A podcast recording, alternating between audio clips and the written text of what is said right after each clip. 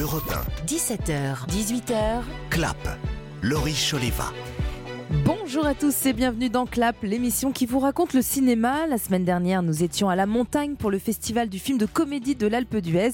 Et bien cette semaine, on est sur une autre thématique, celle du smoking et de la robe de soirée, puisque sont tombées les nominations pour la prochaine cérémonie des Césars et les Oscars. Et on vous dira tout ce qu'il fallait retenir de ces annonces en vue des prochaines cérémonies. Manu Payet, humoriste et comédien, sera là pour nous parler du prochain Astérix dans lequel il joue le rôle de Rikiki.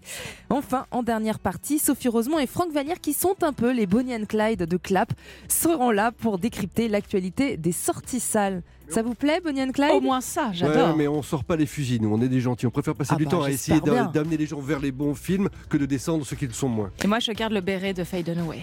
Eh, ça, vaut- ça, Je pense qu'il vous irait très bien. Est-ce que vous avez eu des coups de cœur parmi les sorties de cette semaine? Oh là là, tellement tard. Immense bah oui. film, Retour à Séoul qu'on adore.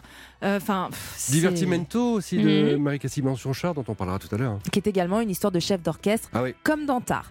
Voilà pour le programme de votre clap qui commence maintenant.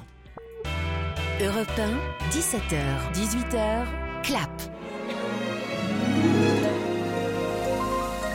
Vous la reconnaissez, cette musique, elle est nommée pour la 48e cérémonie des Césars Son. Et oui, depuis mercredi, on connaît enfin la liste des nominations pour cette cérémonie qui aura lieu le 24 février prochain. Ce sera d'ailleurs à suivre en clair et en exclusivité sur Canal+. Mais vous pourrez également suivre la cérémonie sur Europe 1. Alors en attendant, avec Sophie et Franck, nous allons décrypter cette liste dans Clap en commençant par ce chiffre, 67,8%. Est-ce que vous savez ce que c'est ce chiffre C'est un pourcentage. c'est un pourcentage, mais encore, qui veut dire... C'est des votes exprimés ou pas? Euh, oui, oui, voilà. C'est Mm. c'est le pourcentage qui représente euh, le nombre de votes parmi euh, les votants de l'Académie pour euh, ce premier tour. Alors, si vous êtes en train de vous demander comment est-ce qu'on peut faire pour être membre de l'Académie et pour voter, sachez qu'il faut tout de même être professionnel de l'industrie cinématographique française et remplir certaines conditions définies par le règlement assez strict de l'Académie. Vous avez voté tous les deux? Vous êtes votants ou pas? Non. Non Ah non. Bon, bah d'accord, tant pis. Vous auriez voté pour quoi Pour qui? Allez, un film comme Ah ça. Votre Moi, j'aurais voté pour des films qui, qui ne sont pas dans la liste. Oui, mais qui, par, bah, lequel, par exemple Rebecca Dostovsky, par exemple Oui, Les enfants des autres Bah, Zlotowski, évidemment, mais après, j'aurais aussi voté pour Saint-Omer, qui est nominé quatre Mhm. fois, je suis ravie. Ah. Euh, L'innocent, que j'adorais, encore, que j'ai beaucoup aimé. Alors attendez, Oh, on va oui, tout pardon. décrypter, Je on pars, je va pars, tout est. étudier dans les moindres détails. On revient donc aux nominations. Euh, effectivement, alors comme chaque année, il y a les fameux euh, favoris. hein. ce sont ceux qui ont euh, le plus de nominations. Parmi les films les plus nommés, on retrouve justement L'innocent, ce qui fait bien plaisir à Sophie, à moi-même également, à Franck. Oui, Franck oui, aussi, bien il a sûr, bien- bien vous sûr. avez bien aimé Ça nous L'Innocent. fait plaisir. C'est Ah. le film de Louis Garrel qui a d'ailleurs très bien marché au cinéma, puisque le film a pratiquement atteint les 800 000 entrées, ce qui est très bien pour un film comme celui-là. Celui avec le col roulé noir, là, tu le vois, là? Oh putain, Quoi? Mais il est canon. Ce type est dangereux, il me ment depuis le début, quoi. Regarde comme elle est heureuse. Regarde. Tu sais que je pourrais te faire descendre dans la journée si je voulais. Ah non, tu peux pas puisque t'aimes ma mère. Si je te donne la moitié, tu le fais avec moi? Sérieux? Après, on sent bien que c'est typiquement le genre de comédie que le César euh, adoube pleinement, contrairement à des, des pantalonnades. Il faut se souvenir que il y a deux ans, euh, 7 millions et demi d'entrées étaient réunies par Camelot, euh, par des films, euh, disons euh, Plus- plus grand public, bou- plus grand public, et au- aucun n'avait eu de nomination au César en 2022. Donc, euh, c'est l'occasion de, de- de sanctuariser l'humour au travers de, de quelqu'un qui a la carte, on va dire. Alors L'innocent, 12 nominations, suivi de près par La Nuit du 12 avec euh, 11 nominations. Et ça, c'est super. Et ça, c'est chouette. Et J'espère vraiment que les, les votes vont se diriger vers Dominique Moll parce que c'est vraiment un film extraordinaire. Mm, c'est complètement vrai, mais 11 nominations, donc je pense quand même qu'il va, il va repartir avec quelques euh, Euh, juste après, on retrouve le sublime encore de Cédric Lapiche, moi je suis très contente. Et puis le singulier Pacifiction d'Albert Serra avec 9 nominations. Pacifiction qui offre d'ailleurs la possibilité à Benoît Magimel de peut-être, on l'espère pour lui, remporter son troisième César et son deuxième César dans la catégorie meilleur acteur après l'avoir eu l'année dernière pour De son vivant. La politique, c'est comme une discothèque. C'est une soirée avec le diable. Pense être les maîtres, mais contrôle rien. Même moi, je contrôle rien. Benoît Magimel, grand, grand acteur hein, quand même. Grand acteur et aussi dans Revoir Paris, Mhm. qui est assez peu présent, hélas, mais en tout cas euh, représenté par Virginie Fira, qui est donc euh, nommée pour euh, la catégorie de la meilleure actrice. Et pas du tout pour le Rebecca Zlotowski, alors qu'elle était aussi très très bien dedans. C'est un film formidable. Alors, aux côtés de Benoît Magimel, hein, toujours dans cette catégorie meilleur acteur, on retrouve sans grande surprise Louis Garrel pour euh, son film L'Innocent, Jean Dujardin pour Novembre, ou encore Denis Ménochet pour euh, Peter Van Camp de quelle François Ozon. performance que celle de Denis Ménochet, alors vraiment dans Peter Van Comme il est extraordinaire. Mm. C'est un très beau film d'ailleurs de François Ozon, qui est une adaptation de Fassbinder, et où euh, Denis Ménochet est la meilleure des drama queens. Il aurait Et- pu aussi être nommé dans ça. Asbestas, qui n'a, je crois, qu'une seule nomination. Oui. Bah, Bizarre. non, le film ne pouvait. Alors, Ah Asbestas, le film Oui. ne pouvait C'est un pas film étranger. être nommé car c'est un film un étranger, film mais enfin, étranger. en langue française avec Marina Foy, c'est Denis Ménochet. Ok, d'accord. Et peut-être d'ailleurs que Denis Ménochet aura euh, le César parce que tout le monde aura en tête euh, un petit peu Ah, l'ensemble de, ses prestations parce qu'effectivement c'est vrai qu'on on l'aime beaucoup hein. tout le monde aime beaucoup Denis Ménochet à mon avis ça va se jouer d'ailleurs entre Denis Ménochet et euh, Benoît Magimel probablement Oui. Sans doute, à à moins qu'on ait encore une nouvelle surprise avec Louis Garrel. Ça dépend. Si c'est très auteur, ça sera Saint-Omer, Pacifiction. Si ça se veut un petit peu populaire, ça ira vers Louis Garrel. Hmm, C'était. C'est le suspense. Je pense que le tempo sera donné dès, le- dès- dès les premiers prix de la soirée, en fait. Alors du côté des actrices, on est aussi très content pour euh, Laure Calamy et Virginie Efira qui sont nommées pour le César de la meilleure actrice. Euh, faut dire que cette année, elles étaient quand même présentes dans pas mal de films. Elles nous ont éblouis par leur talent, leur sensibilité, leur palette de jeux incroyable. Elles se sont vraiment euh, partagées les salles de cinéma quoi cette année. Elles se sont vraiment partagées les salles de cinéma, mais c'est vrai qu'il faut quand même dire que Virginie Efira a été plusieurs fois nominée, n'a pas encore gagné, donc Au On César, compte- oui, c'est ça, sixième on compte nomination. sur elle euh, Ouais. cette année, ça- parce que Laure Calamy a déjà obtenu un César, Mm. et je pense qu'elle nous ferait plaisir à tous que Virginie Efira puisse être récompensée de son jeu multifacette. En même temps, on peut survivre sans César. De- du Jardin qui est nommé dans la catégorie meilleur acteur pour novembre, on n'en a pas eu non plus. Et sa il a carrière souvent se été porte, nommé. euh, disons, Ouais. très très très bien. Alors également, septième nomination pour Fanny Ardant, pour Les Jeunes Amants, et onzième nomination pour Juliette Binoche.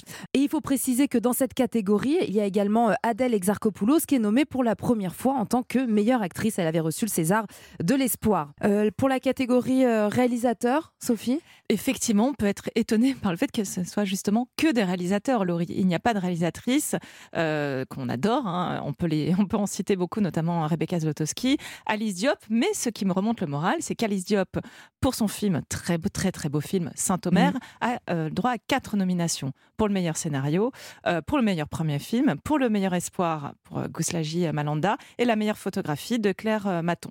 Donc, ça me, ça me réconforte un petit peu.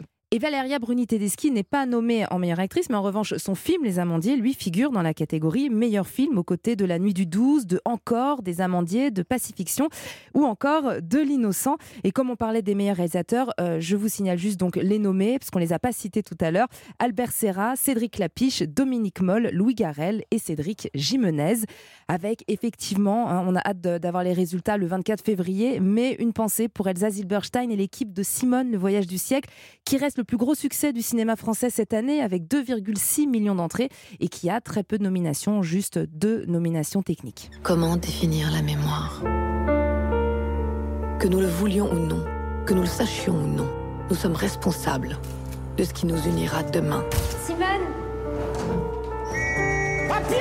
Pourquoi il m'attaque comme ça? Il ne supporte pas ce que tu représentes.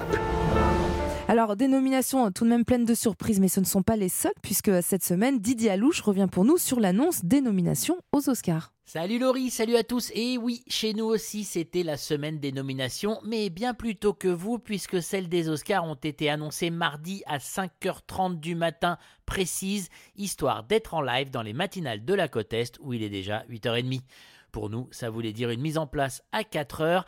C'est donc avec les paupières un peu lourdes que nous avons entendu les 11 nominations d'Everything Everywhere All at Once, le film le plus cité cette année. Une histoire de kung-fu multiversienne avec un cœur gros comme ça qui fait craquer tout le monde ici. Réjouissons-nous aussi des quatre nominations d'Avatar, la voix de l'eau, des cinq de Wakanda Forever, des huit citations d'Elvis et des six de Top Gun Maverick. Les blockbusters ont été à la hauteur cette année, les Oscars le reconnaissent. Top Gun et Elvis, deux grands événements du dernier festival de Cannes qui retrouvent sa place comme plateforme de lancement de films dans la course aux Oscars, puisque sa palme d'or, sans filtre, est aussi nommée parmi les meilleurs films. Belle surprise pour À l'Ouest, rien de nouveau, film allemand disponible sur Netflix avec pas moins de 9 nominations. Personne n'attendait le film aussi haut. Tar devrait valoir à sa star, Kate Blanchett, son troisième Oscar, et pourquoi pas grappiller une autre statuette parmi ces six nominations. Deux nominations pour Women Talking, un film qui porte tellement bien son nom que c'est plutôt vers le scénario que se situent ses plus grandes chances. Terminons avec Tonton Steven et son Fablemans, nommé cette fois. Le film n'a pas connu un énorme succès en salle ici, mais depuis sa sortie en vidéo, VOD et compagnie, c'est un carton. Les gens craquent petit à petit pour le film le plus autobiographique de son auteur. Et si vous ne me demandez mon avis, l'Oscar suprême devrait se jouer entre Fablemans, Top Gun et Everything Everywhere All at Once. Trois films on ne peut plus différents qui prouvent que, malgré les crises, le cinéma américain fait preuve d'une vitalité sans égale. Merci beaucoup Didier, ben, on a hâte et on va suivre tout ça de très près. Surtout restez avec nous dans un instant, c'est Manu Payet qui viendra nous parler du film très attendu signé Guillaume Canet, Astérix et Obélix, l'Empire du Milieu. A tout de suite sur Europe 1. 14h, 15h, clap. Laurie Choleva sur Europe 1. 17h, 18h, clap. Laurie Choleva sur Europe 1.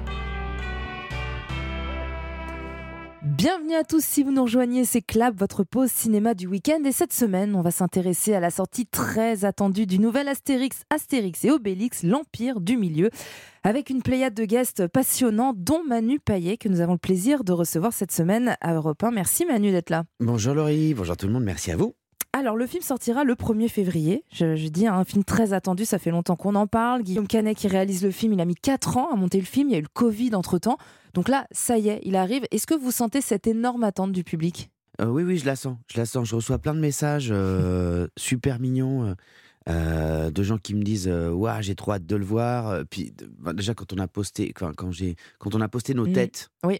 Euh, dans le film. Bon la mienne elle est quand même euh, avec j'ai un- quand même un, un palmier euh, sur la tête hein, voilà et bah, j'ai reçu déjà plein de messages mais que Ouah, t'as l'air euh, t'as l'air dur t'as l'air méchant euh, et en même temps c'est drôle euh, c'est quoi cette coupe de cheveux c'est quoi cette tenue euh, est-ce que t'es chinois dans le film? Enfin bon, j'ai- tout reçu Il y a tout, oui. tout, Ça tout, suscite tout. pas mal d'interrogations. Exactement. Donc c'est plutôt chouette et je pense qu'effectivement les gens ont, ont- ont hâte de le découvrir. Pourquoi faut-il toujours qu'on vienne nous demander de l'aide à nous? Non et non. Moi je suis d'accord, j'ai rien en ce moment. Je vais vous montrer comment on se bagarre en Chine. C'est quoi Obélix? On mange trop de viande. Qu'est-ce que tu veux manger d'autre, toi? Des légumes. Des légumes. Des légumes? Hein? De toi ça et des filles, des légumes. Alors, euh, Manu Payet, jouer dans Astérix et Obélix, déjà, est-ce que c'est un rêve de gosse? Est-ce que c'est un univers qui vous a toujours parlé? Ouais, c'est un rêve, bien sûr. bah, c'est super. C'est-à-dire que euh, tourner dans un film comme celui-là. euh, Et, et à la fois, quand je me suis dit, quand, quand je suis arrivé sur le plateau, je m'attendais à voir un truc. euh, c'est géant, hein, c'est géant. hein. Mais bon, comme j'ai déjà fait d'autres films, t'arrives et tu te dis, ouais, c'est géant, mais en fait, je comprends. bah, ça va, en Ça fait. va Oui, Oui. tu vois? Tu peux vous re- imaginiez quoi Un énorme par- parc d'attractions, tout le monde déguisé Ouais, c'est ça, ouais. À part le jour où il y a eu Zlatan, j'étais là. Le premier jour de Zlatan, Puis la scène, elle est dingue. là, euh, ça c'était fou. Euh, là, bon, là, là, j'avoue que là, c'était quand même, euh, c'était quand même très impressionnant.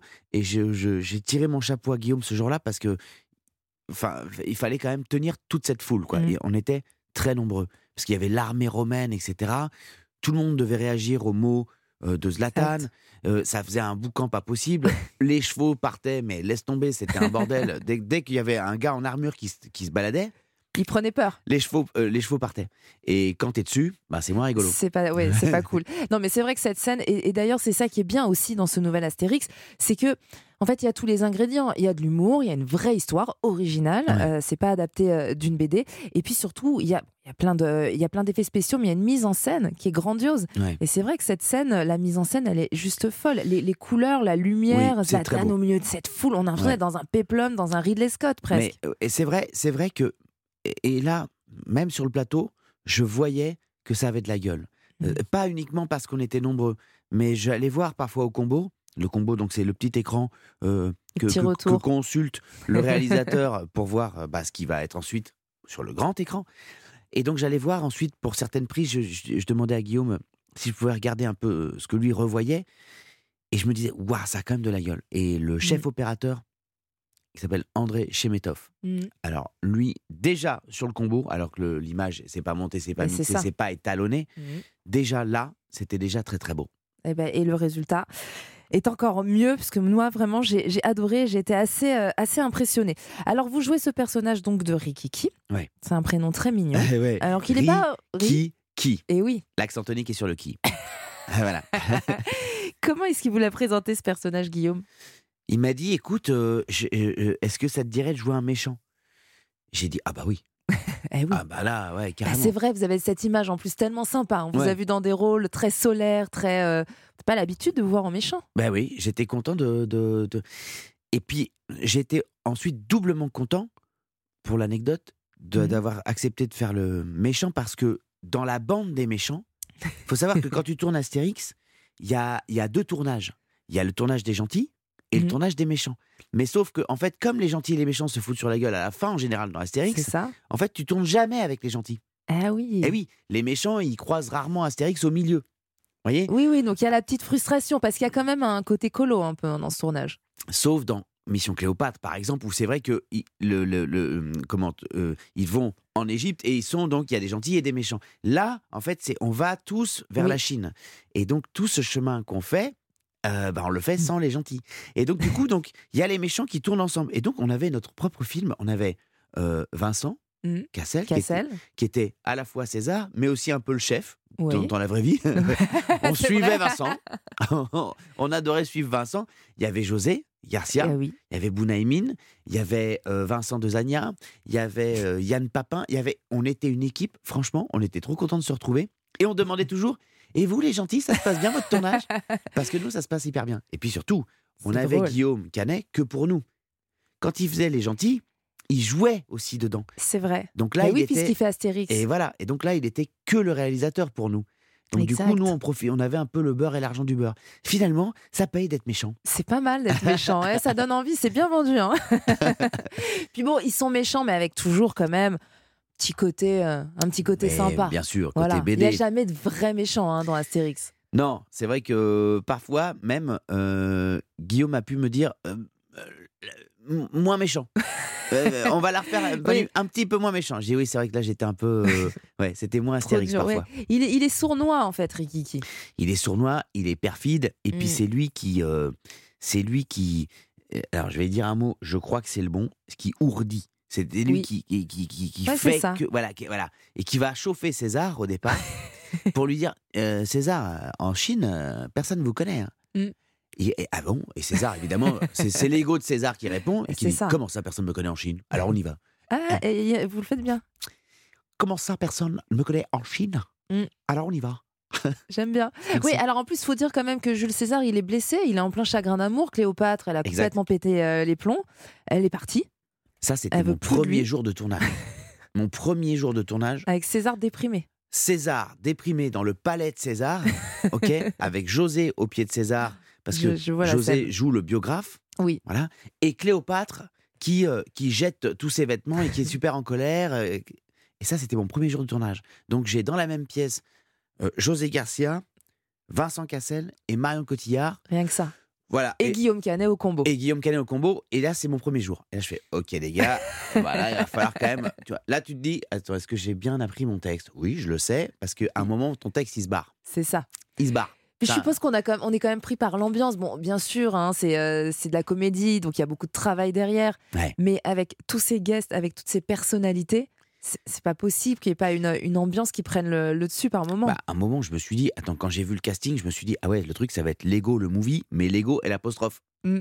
Ouais, c'est Parce qu'il y a que des délires de fous. Oui. Euh, Il y en a pas un qui chose du 36, tout le monde chose minimum du 52. Il y a que de la pointure.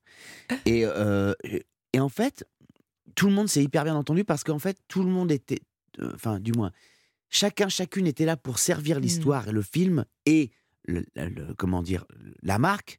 Mais oui. En fait, c'est que les enfants de nous-mêmes qui sont venus euh, travailler sur ce film. Et euh, on est tous redevenus des gamins. Et donc, on a joué, en fait. On a vraiment joué.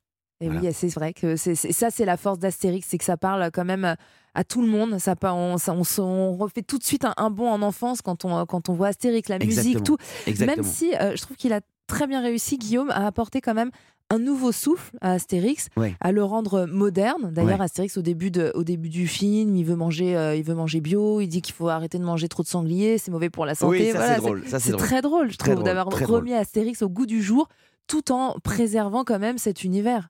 ça a été, euh, ça a été un vrai pari euh, de, de la part des, des, des- des ayants droit, de la part de, de- de- des gens qui, qui gèrent aujourd'hui euh, la marque euh, Mm.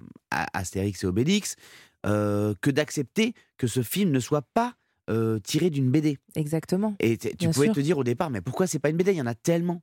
Et en fait, euh, ils ont accepté parce qu'ils ont aimé l'histoire. Le scénario est quand même chouette. Ça se passe dans un pays où on n'a jamais vu euh, Astérix et Obélix. C'est Et quand oui, même, voilà, c'est c'est la Chine. Moi, la dernière fois que j'y étais, c'était pour Kung Fu Panda. Donc ça n'a aucun rapport. Et- Euh, ça a été un, un vrai pari d'accepter ça. Et euh, je trouve que de la part des scénaristes, c'est assez réussi.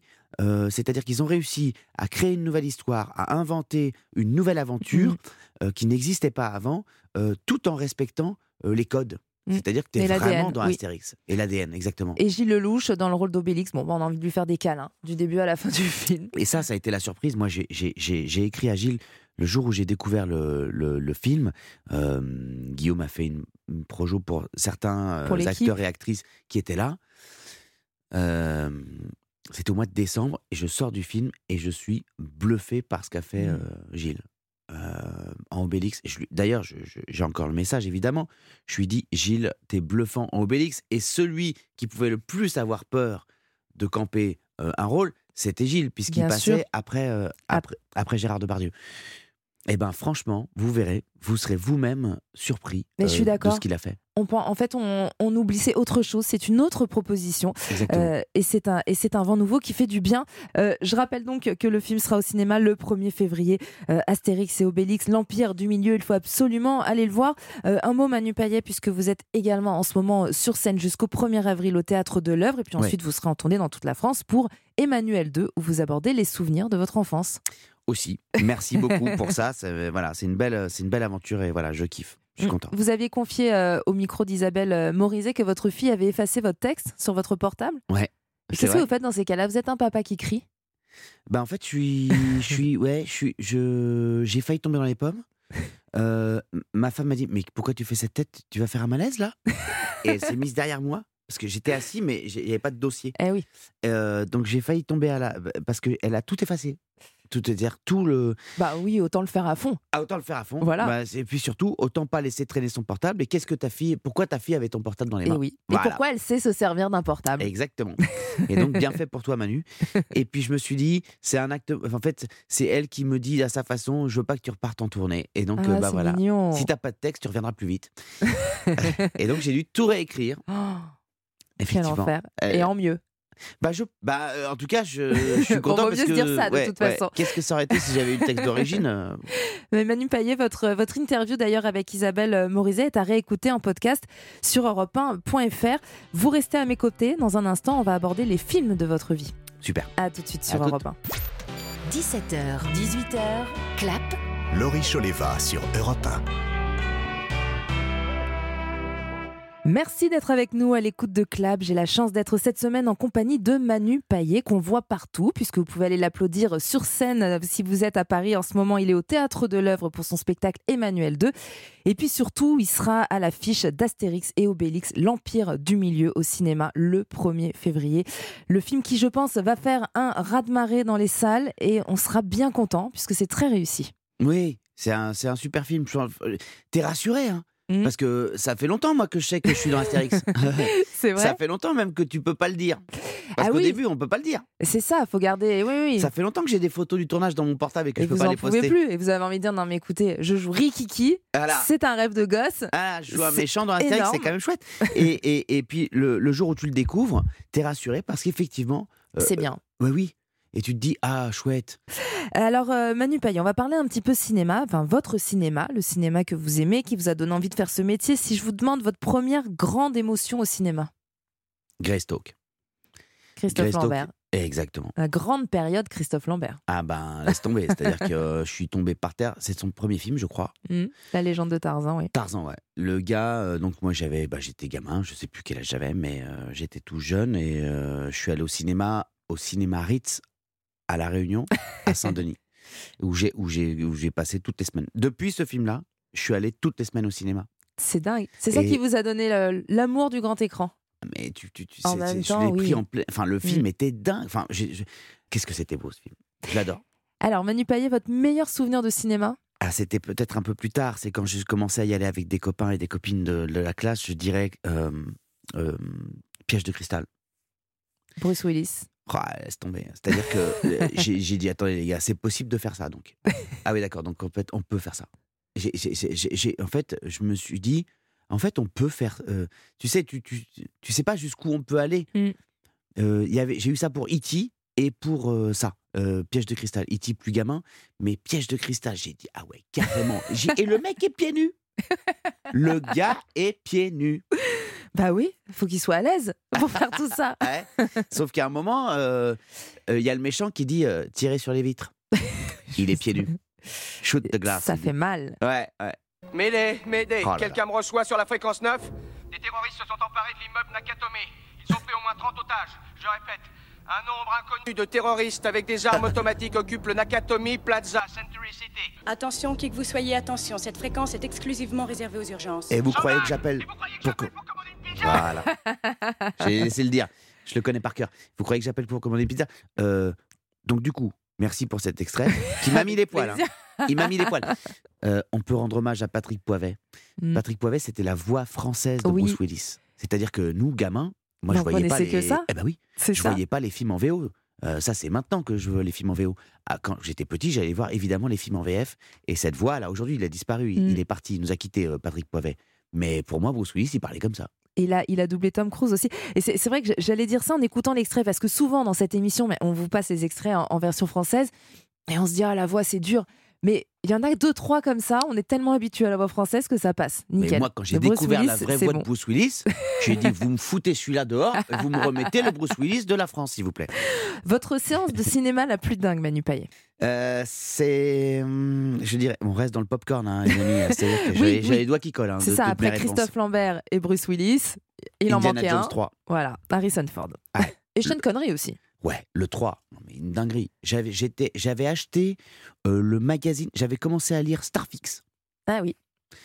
Il y avait Starfix euh, que j'étais allé acheter. Il y avait un papier sur Indiana Jones. Je sais pas s'il faisait la couve, mais j'avais, j'avais lu le papier avant d'y aller. Je commençais vraiment à être dans le délire. Et j- j'arrivais au cinéma. J'ai pardon, excusez-moi, attendez, je suis un peu plus renseigné que vous sur ce film, donc je vous demande de me laisser passer. Et, donc- et, euh, j'ai découvert dans la même salle, Ritz 1, parce qu'il y avait trois salles au Ritz, Eh, quand à la même. Réunion. Ah ouais. J'ai découvert euh, Indie, Indie 3. Et je me souviens qu'il y avait une fille du collège que j'aimais bien dans la queue pour l'autre film qui, je crois, au Ritz 2, était Le Grand Bleu. Pas la même ambiance. Pas la même ambiance, en tout cas, pas la même salle. Mais, Euh, mieux pour là- Pé- mais mieux pour Pécho. Et elle me- eh oui. Et elle m'a dit euh, Tu vas voir quoi? Et je me suis dit Merde Euh, Et je me suis dit Alors, tu préfères quoi Le Grand Bleu ou Indy 3 Et je lui ai répondu Indy 3. Elle m'a dit Quoi? J'ai dit Indy 3, c'est Indiana Jones 3. Et là, je suis passé. C'est-à-dire que j'étais euh, genre. euh, je sais pas, elle m'a mis en scène à ce moment-là. Euh, le film qui vous fait le plus rire? Ou l'un ouais, des films alors, il y en a plusieurs parce que euh, je revois souvent des films, moi. Il y en a un que j'aime beaucoup parce que je vais parler quand même d'un film français qui, qui, est, qui est assez méconnu avec Jean-Pierre Mariel. Mm. C'est Comme la Lune, un film de Joël Serra, je crois. Oui, Seria, qui était le réalisateur des Galettes de Pont-Aven aussi, Exactement. qui est plus connu d'ailleurs Ouais, que J'ai lui. confondu avec Albert Serra, qui est aujourd'hui est dans l'actualité oui. des Césars. Complètement. Euh, comme la lune, bah, c'est génial. Donc il y a trois petits points et comme la lune. Donc ça veut le, le mot qui qui, a avant, vous l'imaginez, il est en trois lettres. Et Jean-Pierre joue ce con. Parfaitement. Mais bien. alors, c'est pas, si vous avez l'occasion, mais faites-vous comme la lune, c'est hilarant. Jean-Pierre est Ben- génial. Aujourd'hui, il y a même des choses qu'on pourrait plus tourner. C'est très, c'est très potache, pour pas dire Ah vulgaire. mais, ah, mais c'est c'est Des il y a des trucs de, qui de fou. ah mais c'est pas possible. Et puis c'est un con, mais c'est c'est c'est c'est le mec, il est détestable, vraiment. Alors, il quitte sa femme qui est pâtissière pour une bouchère nymphomane, hein, c'est ça? Lui, il est réparateur de, de frigidaire. Oh là là, il est, mais c'est ça. C'est- c'est- C'est c'est le film, tu te dis, mais pourquoi je suis en train de regarder cette connerie? Et en fait, bah, tu regardes parce qu'il y a Jean-Pierre. Et Jean-Pierre est génial. Et je- pourquoi je l'appelle Jean-Pierre? J'ai eu la, la chance de jouer avec lui pendant quatre mois au théâtre euh, Mmh. avant qu'il disparaisse. Je suis, je, voilà, je suis un des derniers gars à avoir travaillé avec Jean-Pierre Mariel. Et, euh, Et ça, c'est quand même ce une moment. chance. Ouais. Mm. Et, et- et donc, je suis allé voir comme la lune. Et le lendemain, je suis revenu au théâtre et j'ai dit Jean-Pierre, j'ai vu comme la lune. Il me dit Oh, t'as vu cette connerie? C'est vrai. Qu'est-ce que j'étais con? Il m'a dit ça. Monsieur, je tiens à vous féliciter. Vous avez vraiment une très jolie femme. C'est un beau petit morceau, hein Ça, elle vaut bien son coup de chevrotine. Mais Ouais, c'est pas C'est possible. vrai qu'on peut plus faire ça aujourd'hui. Oui. Alors, Enfin, euh, le, le film euh, euh, montre un con. Oui. C'est-à-dire que Ah bah oui, on- oui. là, tu, tu, tu peux pas. Tu, tu peux, voilà, c'est-à-dire que. Le, le- il joue très bien ce, ce, ce gars-là. C'est pas vraiment Jean-Pierre, euh, voilà. Mais c'est vrai que ça serait compliqué à il tourner était aujourd'hui. osé. Le film qui vous fait pleurer à chaque fois? Il y a un film qui s'appelle euh, À bout de course, Running on Empty. C'est un film de Sidney Lumet. Mm. Il faut voir tous les Sidney Lumet, vous pouvez y aller tranquillement. Euh, Il y en a pas un à côté. Euh, c'est un, cinéaste que j'aime beaucoup. Euh, Running on Empty, À bout de course, donc. euh, avec River Phoenix. et voilà, si vous voulez découvrir ça. Qui était le frère de Joaquin Phoenix, Mm. euh, qu'il a perdu très jeune, qui fait partie des, des- des- évidemment, de, c'est la grande blessure, j'imagine, de cet acteur. Euh, et c'est aussi une des raisons pour lesquelles on aime autant Joaquin Phoenix aujourd'hui, c'est parce que euh, y a eu River Phoenix avant. Et River Phoenix, non seulement il était, bah, il était sublime, ce gars, il était. et puis en plus, c'était un acteur, mais laisse tomber. C'est-à-dire que c'était une, une- une- un livre ouvert, une plaie béante. Et euh, tu, tu, tu, tu pouvais pas décoller les yeux de, de, de ce gamin. Et il a été cassé dans le film de Sidney Lumet, euh, qui raconte l'histoire d'une famille euh, complètement, qui une famille qui est en fuite parce que les Mhm. parents ont fait des conneries. Bon, ça vous verrez quand vous verrez le film, mais les parents sont recherchés et ils essayent donc d'aller, euh, à chaque fois, ils, ils bougent, d'aller se Mhm. planquer ailleurs. Mais tout en, en essayant de rester une famille. Ouais, Et c'est ça. C'est l'histoire d'une famille qui ne peut plus en être, qui essaie de rester une famille. Et c'est bouleversant. Si vous voulez vous faire un beau film à regarder avec vos enfants quand ils commencent à avoir 15-16 ans, Oui, c'est ça. faites-vous ce À film. l'adolescence. euh, parce que vraiment, euh, tu finis, t'es en larmes. Et puis après, il y a, y a un geste du père à la fin du film qui est merveilleux. Et à la fin, tu prends, ta- tu prends ta famille, tu la prends dans tes bras. Quoi qu'il arrive, Ah, même, si, même, si vous, vous- même si vous êtes fâché, même si vous n'êtes pas en bon terme. Vous pleurez facilement au cinéma? Bien sûr, mais j'y vais pour ça. Hmm. Évidemment. Et pleurer normal ou pleurer de rire? Oui, les deux, Bien ça sûr. marche. Votre comédie romantique préférée? Moi, je suis un fou des comédies romantiques. Le seul film Mhm. que j'ai réalisé, c'est une comédie romantique. Euh, je suis en train d'écrire une comédie romantique. J'adore ça. Euh, Parce que vous êtes un grand romantique. Peut-être, peut-être, mais parce que j'ai parce que j'ai découvert un film qui s'appelle Can Buy Me Love quand j'étais gamin. Mm. C'était un film avec Patrick Dempsey. Figurez-vous qu'avant de jouer dans Grey's Anatomy, Patrick Dempsey il a Il fait a eu une choses. carrière, oui, Ouais. il a fait d'autres choses. Et, euh, euh, euh, et ce film m'a rendu euh, dingue. C'est ce film qui m'a fait aimer les comédies romantiques. Donc, euh, il y a tout. Il y a les Ben Stiller, évidemment, euh, mais les, les folles, les pas folles. Quand Harry rencontre Sally, euh, quand, euh, Marie à tout prix, euh, il y a toujours un prénom. Euh, euh, Polly et moi, tout ça. Voilà. Et il y en a une que j'aime particulièrement, encore avec Tom Hanks et Meg Ryan, c'est Nuit Blanche à Seattle. Et pourquoi celle-là, plus que les autres? Parce que ça se passe au début à la radio. Ah oui, on en revient toujours à la radio. Eh ouais. Il y a un truc. Eh ouais. Et si je vous demande le film que vous conseillez à un enfant Alors, il faut être un enfant bien accompagné. Parce que c'est Oui, il un faut pas le qui- voir si tôt. Hein. Non. C'est un film qui, qui, qui- Moi, je l'ai vu tôt. Je l'ai vu au cinéma, ici, à Paris. J'étais en vacances ici. Et, euh, euh, et je l'ai vu au cinéma. Et je crois que. Je ne sais plus avec qui je l'ai vu. Je crois que c'est des amis de mes parents. Je crois que pendant la séance, ils se sont dit on a peut-être emmené le gars voir un truc qui était peut-être un peu jeune. Parce que même les parents, ils étaient en train de dire euh, Je suis pas rassuré là. Vous pouvez allumer la lumière, s'il vous plaît? Mais vous aviez quel âge? Je pense que je devais avoir 6 ans. Il faut regarder à- en quelle année c'est sorti. C'est E.T. dont on parle. C'est E.T. Oui, voilà. On a la musique. Oh là là. John Parce que bon, à partir de 8 ans, on peut le voir quand même, E.T. Non? Vous Oui. diriez quel âge? Oui, je pense Oui, que c'est 8 8 ans, laissez Moi, tous les enfants d'aujourd'hui. Je l'ai vu un peu tôt et c'est Mm. vrai que j'étais. Oui, peut-être qu'aujourd'hui c'est plus. Peut-être, ouais. Euh, mais moi, ça m'a laissé un truc. euh, Je me suis dit, waouh. Euh, en fait, je me disais, ok, si ce gars débarque dans mon jardin, euh, je suis pas sûr d'en faire mon meilleur pote, en fait. Voilà, parce que je vais, je- en fait, je vais rentrer chez moi. Et qu'est-ce que je foutais la nuit dans mon jardin, en fait? Je rentre chez ça. moi, je ferme la porte. Parce que ce gars avec le cou très très long. Et la Moi- tête euh, très très large. Ah, mais laisse tomber. et puis surtout, et puis après, à un moment, tu t'attaches à lui. Mais oui. Alors, si- Quand euh, même, c'est ça la force du film, c'est qu'elle est, elle est très laide, cette créature. Et tu, et on l'aime plus que tout. tu- on l'aime plus que tout. Il devient Mm. ton meilleur pote. Et puis après, il tombe malade. Bah et là, oui, tu, là, on tu a pleures. peur. Et après, il va rentrer avait- chez lui. Comment? Et après, il rentre chez après, lui. il Là, chez le, là, c'est le pire. Et, euh, et Elliot aide, euh, il tire entre chez lui. Bon, bref, euh, j'ai l'impression d'être un vieux boomer dans un bar, mais euh, euh, Spielberg avait baissé toutes les caméras. En fait, on voit Hmm. très rarement la tête des adultes. Et oui, c'est vrai. On, on les voit C'est à hauteur d'enfant. à hauteur d'enfant. Enfin, ou de E.T. Ah, ou à hauteur d'E.T. Exactement. Est-ce que vous avez une réplique culte? Bah, J'en ai mille. Je l'ai que je, je- je- Parfois, je me dis, ok, il faut que tu arrêtes de parler en réplique de film, en fait, parce que. Euh, allez, pour la déconne et la France, je dirais pas de palais, pas de palais, Et pour le clin d'œil? Évidemment. Parce que c'est Astérix Mission euh, Cléopâtre et c'est Gérard Darmon. On va arrêter la construction du palais. Ils attendent des pierres qui doivent arriver du sud, par le Nil. Débrouille-toi pour que ces pierres n'arrivent jamais au chantier.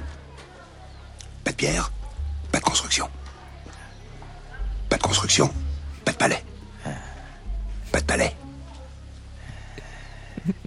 Pas de palais. Ah, il sait plus. Eh oui, Ah, il eh, sait plus. pas de palais, quoi. je- Pas de palais. Et attends. Mais euh, c'est bien, ça nous change de la, de la tirade d'Edouard Baird. Quand- oui, qui c'est est vrai. souvent cité dans cette émission. Oui, c'est vrai. Euh, quand, il, quand il dit euh, pas de palais, pas de palais, là, avec le son, je remarque qu'il y a quand même le petit. hein, de- Oui, de- je crois que c'est Édouard Montout, parce que euh, on cite tout le temps Gérard, mais Édouard Montout qui, hein, et qui, qui comprend la démonstration du gars. C'est vrai qu'il y a- quand même pas mal de, de- de phases cultes et on souhaite euh, bah, que, que- que votre Astérix hein, devienne aussi culte que celui-là. Astérix et Obélix, l'Empire du Milieu, je rappelle donc qu'il sort euh, le 1er février. Manu Payet, euh, on arrive à la fin de ce questionnaire. Si vous ne deviez garder qu'un seul film de votre filmographie Ah, de la mienne? Oui, de la vôtre. Ben non, mais je vais rester euh, radio, je vais Bah dire oui. Radio Star. Je vais dire Radio C'est Star. logique. Ouais, ouais. Oui, parce que ça reste ma. C'est, c'est, c'est, J'ai, j'ai- j'ai deux passions, c'est la radio et le cinéma. Donc euh, voilà, il y, a un- il y a un film qui, dans lequel il y a les deux. C'est ça. Mm. Il a été fait pour vous. Mm. Juif pour réussir dans les médias. Ou alors faut être pédé. Ou pédé. c'est clair. Allez au gros pédé, tiens, vas-y. quoi. Deux petites secondes, je vais au Wawa. Ah, va wa wa, dis donc. Mec, je me casse d'ici, c'est une nazie. On en a rien à foutre, tu vas me brosser ce petit cul magnifique et tu vas venger 6 millions d'innocents avec Mec, ta je m'en fous de son cul, je suis juif, je vais pas baiser Hitler, c'est Hitler avec un BEP coiffure. Waouh Les films ah de ouais. Romain Lévy. Euh, pour terminer ce questionnaire, Manu Payet, si je vous demande le titre, quel serait le titre du film de votre vie? Enfin, je dirais Emmanuel. Forcément. Et ça résume tellement de choses. Exactement. D'ailleurs, d'ailleurs, j'ai dit Manu Payet toute l'émission, Ouais. mais on a fait récemment une émission ensemble, et en vrai de vrai, c'est Manu Payette. Exactement. Mm. Je m'appelle Emmanuel Payette. Bah oui, Emmanuel. Payette. Ouais. Mais écoutez, Emmanuel Payette, j'étais ravie de vous recevoir aujourd'hui. Merci beaucoup. Je Merci, rappelle Laurie. donc que Emmanuel 2 est en ce moment au Théâtre de l'œuvre à Paris jusqu'au 1er avril, puis en tournée dans toute la France. Exactement. Et vous serez au cinéma la semaine prochaine aux côtés de Guillaume Canet, de Gilles Lelouch, de Marion Cotillard, de Jérôme Commandeur, de Ramsey, de Mm. Jonathan Cohen. Compliqué de commencer à, à énumérer parce qu'il y en a énormément. En fait, il faudrait mieux citer les gars qui sont pas dans le film. Oui, c'est ça. que parce que là, plus vite. là, il y a quand même pas mal. Il y a une grande partie du cinéma français pour le nouvel, les nouvelles aventures d'Astérix, Mm. Astérix et Obélix, l'Empire du Milieu au cinéma la semaine prochaine. Allez-y en courant. Allez voir Vincent Cassel en jupe, Vincent Oui. Cassel en Ah, César. ça, ça- Oh. ça, ça donne envie, hein. Ah, c'est beau. non, mais c'est, pour moi, c'est le, c'était lui. Euh, un dernier truc, Laurie, et Bien après j'arrête. Parce qu'on a évoqué plein de films ensemble et tout. Si vous avez l'occasion aussi, parce que c'est rare les émissions où on peut parler de films, et ça reste quand même popcorn, et aujourd'hui on voit de moins en moins de films. Si vous avez l'occasion de voir Rainman, Mm, je l'ai revu récemment. Les amis, ça, on parlait de à bout de course tout à l'heure à voir avec les enfants. Montrez Rainman Mm. aussi à vos enfants. C'est euh, la première BO de film que j'ai acheté dans ma vie. Le premier CD que j'ai acheté dans ma vie. Le premier CD que j'ai acheté dans ma vie. Avant, on écoutait la musique sur des lasers. C'est la BO de Rainman. Et d'ailleurs, c'est l'un des films qui a changé votre vie. Ah mais Rainman, c'est-à-dire que c'est... Pourquoi? je Pour suis toute l'humanité qu'il y a dans ce film L'histoire de frères. Mm. Je suis un fou de Tom Cruise depuis Rainman. Je suis... Euh, aussi. Voilà, j'ai- euh, parce qu'on parle beaucoup de la prestation de Dustin Hoffman, Mm. qui Tom évidemment Cruise et hein, qui a eu l'Oscar euh, pour ce rôle. Mais il faut pas oublier que quand un mec envoie ce que Dustin Hoffman envoie pendant tout le film, il faut répondre à ça. Mm. Il faut assister à ça. Il faut jouer en face de ça. Et jouer en face de ça, c'est pas facile. Ah, mais y a- c'est l'un des plus beaux duos du cinéma. mais c'est. euh, Voyez-le, je crois qu'il est sur une plateforme et il est Ah oui, gratos. on peut le trouver. Franchement, faites-vous Redman, les amis. Merci beaucoup Manu Payet. Dans un Merci, Laurie. instant, euh, Franck Vallière et Sophie Rosemont vous diront tout ce qu'il faut savoir de l'actualité du cinéma. Où est-ce qu'il est celui-là Franck Il Vallière? est caché, mais il arrive. Très bien. à tout de suite sur Europe 1. 17h, 18h, clap. Laurie Choleva sur Europe 1. Nous sommes de retour dans Clap et c'est déjà l'heure du journal des sorties cinéma. Cette semaine, direction l'Allemagne avec une chef d'orchestre impitoyable. Et puis ensuite, on ira à Séoul pour une sublime quête des origines. On parlera également d'une jolie histoire intergénérationnelle avant de terminer par le retour de Gérard Butler au cinéma et d'un très très bon film pour enfants. Je suis toujours en compagnie de Sophie Rosemont et Franck Vallière depuis le début de cette émission. Alors, on va démarrer, hein, c'est la tradition, par notre box-office de la semaine. Est-ce que je vous- Avatar. Voilà. Merci. Pas- Là, pendant quelques semaines. Bon, rediffuser le pas même vous mot toutes les C'est semaines jusqu'en mars Alors, Avatar, La Voix de l'eau a été le film le plus vu en France cette semaine Mais avec alors- 720 000 spectateurs Ah, supplémentaires. C'est 300 000 de moins que la semaine dernière. Et oui, il plafonne un petit peu. hein. Il est à 12 172 000 Oh, so cheap. euh, spectateurs. Euh, Donc, euh, il a été quand même bien challengé cette semaine par une nouvelle grosse nouveauté américaine qui est. Babylone de Damien Chazelle. Exactement, Ah, avec Brad Pitt et Margot Robbie qui a séduit un demi-million de personnes Sérieux en première semaine. Pas mal, hein On est plus cinéphile qu'aux États-Unis. hein. voilà. Et Ah. à la troisième place, toujours euh, Tirailleurs avec 176 000 entrées euh, supplémentaires pour un total donc de 915 000 tickets vendus. Euh, Omar Sy qui approche le million d'entrées au cinéma. Ça, c'est bien génial. content pour lui. Alors on commence euh, ce tour d'horizon des sorties salles. hein. On avait hâte de vous en parler. C'est Tar euh, de Todd Field, le film pour lequel Kate Blanchett a reçu le prix à la Mostra de Venise, prix d'interprétation féminine, et le Golden Globes de la meilleure actrice. Et elle est nommée à la prochaine cérémonie des Oscars pour son rôle de Lydia Tarr, une chef d'orchestre réputée, admirée, qui va voir sa vie basculer lorsqu'une nouvelle facette de sa personnalité va être révélée. Une facette beaucoup plus toxique. C'est un thriller absolument grandiose et surtout parce que Kate Blanchett est époustouflante. Est-ce qu'il vous arrive de sentir par moments que l'émotion vous submerge? Oui. Oui, effectivement. On a un problème. Si tu veux prendre part au bal, il faut que tu serves le compositeur. Tu dois te sublimer toi, ton ego et oui, ton identité. Sophie Rosemont. Quel merveilleux Mm. film euh, qui est quand même voilà censé être du cinéma d'auteur mais avec une mise en scène assez grandiose hein, qui peut évoquer euh, Polanski ici hein. voilà quand vous parliez de thriller effectivement Laurie on est complètement euh, là dedans et puis Kate Blanchett bah, j'espère l'Oscar elle est incroyable hein. c'est-à-dire que là où Todd Field est très fort, c'est qu'il nous emmène avec elle. On vit tout avec elle et en fait, on est partagé sur ce qu'elle a fait, sur ce qu'elle n'a pas fait. C'est ça où c'est très fort. Et C'est sa euh, qualité de jeu aussi qui nous amène à nous poser beaucoup de on questions. se pose beaucoup, beaucoup de questions. Et puis après, le sujet est passionnant. Et puis voir Kate Blanchett imiter Glenn Gould qui joue Bach, ne fût-ce que quelques secondes, moi, ça fait, euh, ça fait ma semaine. Donc c'est euh, c'est vraiment magnifique. Et puis ça interroge aussi euh, l'hypocrisie du monde d'avant, euh, ultra patriarcal, et l'hypocrisie de ceux qui euh, peuvent aussi le combattre aujourd'hui. C'est vraiment passionnant. On va écouter tout de suite vos réactions.